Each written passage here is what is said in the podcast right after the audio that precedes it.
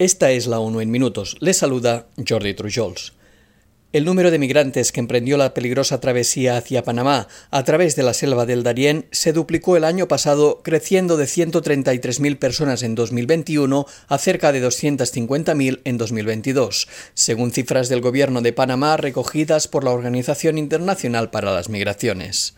El número de venezolanos que emprendió esta ruta el año pasado creció unas 50 veces en comparación con el año 2021. Según el proyecto de migrantes desaparecidos de la organización, 36 personas fallecieron en 2022 durante la travesía. Sin embargo, esta cifra representa una pequeña fracción de la verdadera cantidad de vidas perdidas, ya que se tiene conocimiento de que muchos migrantes mueren durante el trayecto y no se informa de esta situación ni se recuperan sus restos. Las cifras récord del año pasado coincidieron con el deterioro de las condiciones económicas y sociales en los países de origen y en toda América Latina. La solución a esta situación sigue demandando una respuesta regional coordinada y una cooperación a nivel internacional para poder abordar las urgentes necesidades humanitarias y de protección. La organización defiende la creación de rutas, canales y mecanismos migratorios seguros, ordenados y regulares para proteger los derechos de los migrantes en tránsito y prevenir situaciones de vulnerabilidad asociadas con la migración irregular. Los niños de los hogares más pobres son los que menos se benefician de los fondos asignados a la educación pública, afirma un nuevo informe de UNICEF, al tiempo que pide más inversión y más equitativa para sacar a millones de niños de una situación de crisis de aprendizaje. La agencia calcula que de aumentarse un 1% la asignación destinada al 20% más pobre, se podría sacar de una situación de pobreza de aprendizaje a 35 millones de niños en edad escolar primaria en todo el mundo. El estudio examina los datos sobre el gasto público en educación preescolar, primaria, secundaria y superior de 102 países e indica que es más probable que el gasto público en educación llegue a los alumnos de los hogares más ricos, tanto en los países de renta baja como en los de renta media. Igualmente destaca que los niños que viven en situación de pobreza tienen menos probabilidades de acceder a la escuela y la abandonan antes.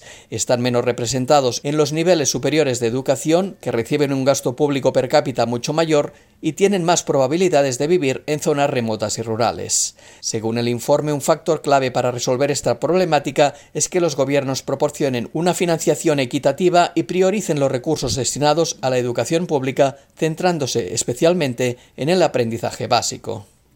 Un grupo de expertos de la ONU en derechos humanos condenaron hoy la detención arbitraria por parte de Irán del cooperante belga Olivier Van de Castel y exigieron su liberación inmediata tras ser condenado a 40 años de cárcel por un tribunal de Teherán. Los especialistas consideran que el trabajador humanitario fue privado arbitrariamente de su libertad, que es víctima de desaparición forzada debido al prolongado periodo de detención y que se violó su derecho a un juicio justo ante un tribunal independiente e imparcial, todas ellas violaciones flagrantes de las obligaciones de Irán en virtud del derecho internacional. Según los informes recibidos por los expertos de la ONU, el cooperante ha perdido 15 kilos y sufre graves problemas de salud.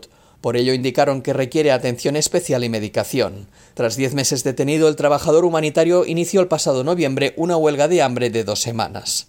Tras el arresto de al menos 21 ciudadanos extranjeros y con doble nacionalidad el pasado octubre, principalmente por cargos de espionaje, los expertos solicitaron a las autoridades iraníes que acaben con la práctica institucionalizada de la toma de rehenes y que liberen a estas personas que permanecen detenidas arbitrariamente.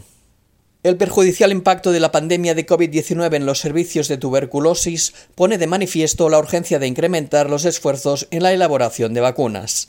Ante esta situación, el director general de la Organización Mundial de la Salud anunció hoy en el foro de Davos que plantea crear un nuevo Consejo Acelerador de Vacunas contra la enfermedad. El Consejo facilitará la concesión de licencias y el uso de nuevas vacunas eficaces contra la tuberculosis, impulsando la coordinación entre financiadores, organismos mundiales, gobiernos y usuarios finales para identificar y eliminar los obstáculos que impiden el desarrollo de vacunas contra la enfermedad. En 2021, más de 10 millones de personas enfermaron de tuberculosis y 1,6 millones murieron por la enfermedad.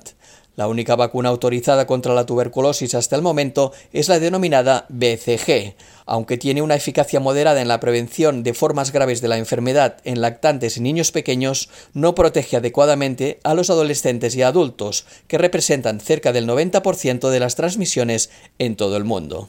Y hasta aquí las noticias más destacadas de las Naciones Unidas.